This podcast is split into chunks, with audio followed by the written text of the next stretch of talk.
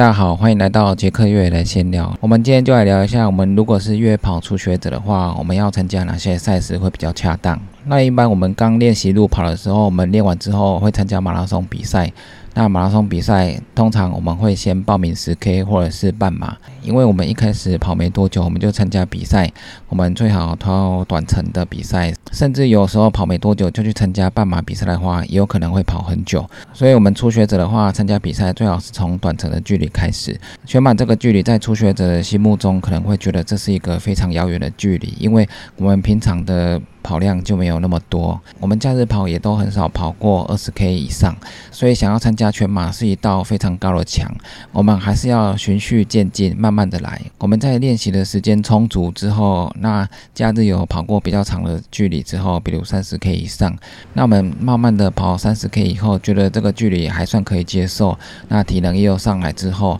我们再去挑战全马的距离。当我们循序渐进的练上来之后，我们去跑全马就比较不会有问题。所以说越野跑也是一样，越野跑我们如果是初学者，那我们刚一接触越野跑没多久，那我们除了平常练习之外，多吸收一些杰克分享的知识技巧，做了一些练习之后，我们就可以去试看看参加越野赛。那一开始参加越野赛，我们尽量选择一些距离比较短的越野赛。在越野跑的时候，短程的距离虽然是五 K 或十 K，但是它跟平路是不一样的。因为短程的越野跑五 K、十 K，它还有高度的爬升。多了这些爬升之后，整段的难度还有体力消耗度就会非常的大。那如果你刚刚接触越野跑没多久的话，有时候五 K 我们可能就会花到三小时多。那参加的十 K 有可能会花更久。所以在越野跑上面，距离不可以跟在平路跑的时候时间一样推算。因为在山上的路况很多，那天气状况也很多。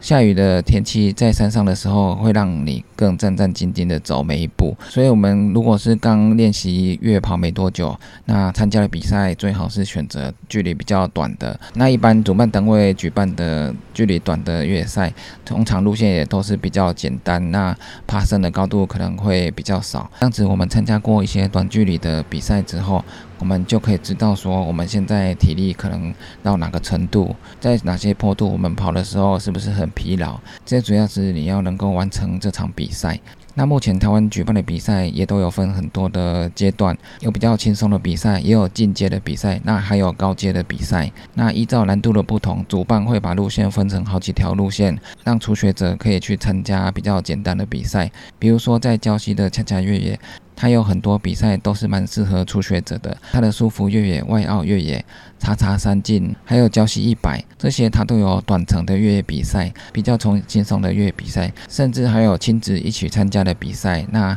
这个距离会更短，主要是就是让初学者或是让小朋友接近山林，去做一下轻度的山林跑步，享受一下山林的分多金。小朋友跟着家长一起到山上健走也是非常棒的。那这些简单的比赛，大家都可以上恰恰越野的。官网看它的路线内容，那蛮多都是适合初学者去参加的。那跑山兽也都有简单的或者进阶的，或者是难度高的比赛。简单的比赛大家也可以参加，它的丛林越野跑距离没有那么长，或者是 Tamara River 举办的探索花园，这个都是蛮出阶的，然后蛮适合刚开始越野跑的选手去参加。那福尔摩沙虽然是一百 K，但是它也有比较短程的路线，适合初学者去参加的。各主办除了有高难度的越野赛之外，也都会有比较轻松的路线，让亲子参加，或者是让初学者来体验看看。龙虎峰这边，它的五峰天际线，还有四幺林道，还有松鹤部落。都有一些短程距离的适合初学者去跑的越野赛，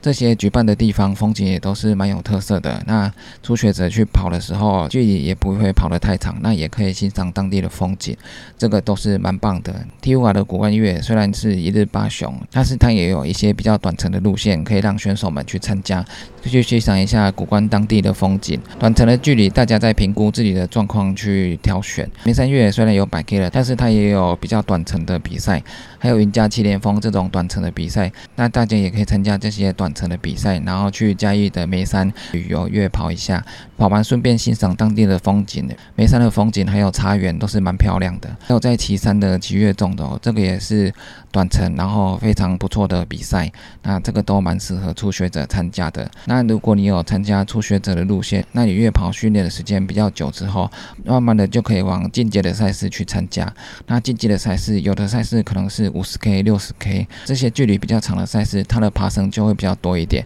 那你跑完花费的时间就会更长，有的可能会从早上跑到晚上，因为这种。在中段的距离，如果他是早上比的话，通常都是在十五小时以内就要结束比赛。那你有可能早上会用一下头等，那在晚上的时候，有可能时间会拉到晚上的六点以后。那六点以后入夜。头等还是可能会使用，所以在参加进阶的比赛，五十 K 到八十 K 这个距离要跨越，虽然比较不可能，但是有可能会在黑夜中前进，所以晚上的头灯也是要携带。有时候八十 K 的距离，它如果需要跨越的话，那表示说它的爬升非常多，路线可能难度会比较高一点，所以需要花那么多时间。那如果你经过很长的训练之后，你可以慢慢的往高阶的赛事去挑战。像很多越野赛都有一百 K 的，礁溪一百 K、五峰天际线、是要领到、野兽三金或者是福尔摩沙一百 K 长距离的越野赛事。长距离越野赛事需要更多的体力，还有更多的经验去挑战。所以，我们越野跑跟我们一开始路跑一样，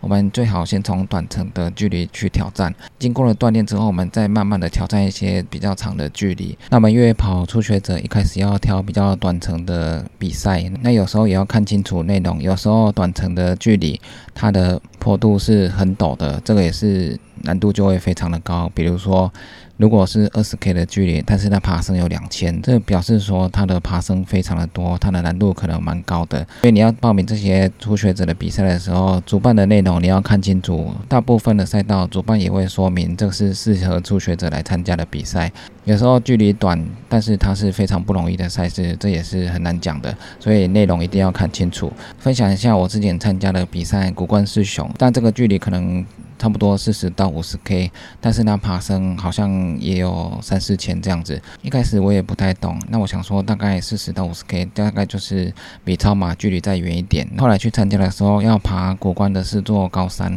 跑完两座山之后，后面第三座山就开始渐渐的体力越来越差。后来就越来越累，那最后要在爬上东卯山的时候，几乎体力已经是用光了。那后面几乎是没力的状态，慢慢的一步一步往上走，走到东卯山之后，才慢慢的顺着路线，慢慢的跑回终点。一开始挑战这样的比赛，确实是会让自己的体力消耗殆尽。那后来在家里也休息了一段时间，才慢慢的恢复。所以，我们刚越跑训练没多久，要参加比赛，我们还是从初阶的比赛、短距离的比赛开始，这样会比。比较好一点。随着训练越来越多，锻炼的越来越多，在山上的安全知识还有装备，那一些天气状况，你在山上或者是比赛的时候都有遇过之后。初阶的比赛比完之后，再慢慢的把距离加长到进阶的比赛。那进阶的比赛累积够经验，那体力够充足之后，再慢慢的往难度比较高的赛事去挑战，一步一步的来，这样子比较好。如果你一开始练习越野跑没多久，你就参加五十 K 以上的比赛，那你跑到一半之后，你可能体力就耗尽了，这样子在上山是蛮危险的，而且主办都有补站关门的机制。如果在一定的时间内你没有办法到达某一段距离的补站的话，主办就会强。强制在补站把你关门，那你就不能再进行比赛，因为主办预估的这些关门时间都是因为主办对这个山区有丰富的经验。那他评估，如果在这几小时之内你没有办法到达这个补站的话，后面的话你体力已经不够了，那你还要再往山上走，这是蛮危险的。所以很多的主办在补站都会设定一些关门时间。那如果你的练习量不够的话，在这些补站你就会被停止前进。所以，我们如果是初阶的越野跑的话，我们还是一步一步的来，让自己锻炼的越来越多。平常在山上自己练习的时候，可以跑二十 K，可以跑三十 K。那在参加越野赛初阶的，你也已经跑得很熟悉了。有时候初阶短距离的比赛也可以跑的强度很高，因为有些选手他的速度是非常快的。那如果你在二十 K 的这种初阶比赛，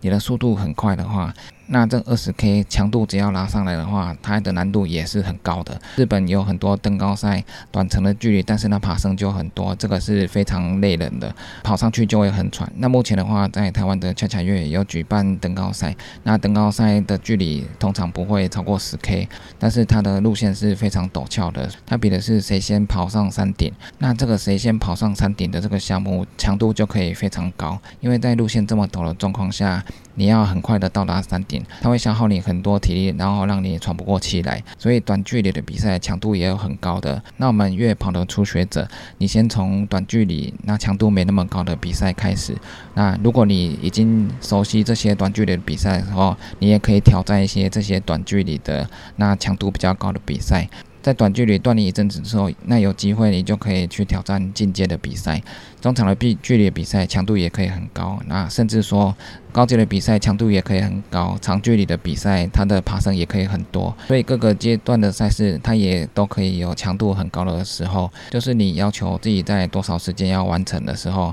那你强度一拉高，那不同的距离它的强度就会出来。如果我们是越野跑初学者，我们一开始还是选择初阶的比赛，那慢慢的培养出兴趣，那在锻炼比较长时间，那比赛有一些经验之后，再慢慢的往进阶比赛去跑，然后再慢慢的往高阶的比赛去跑，这样一步一步的来才是最好的。有时候如果一次跳太多的话，打击自己的信心，那身心疲累的话，之后可能也不太会想参加。那还是一步一步的慢慢练习，慢慢的挑战才是最好的。那以上就是今天的杰克月来闲聊，记得订阅 YouTube、按赞 FB 粉丝页，还有追踪 IG，就这样喽，拜拜。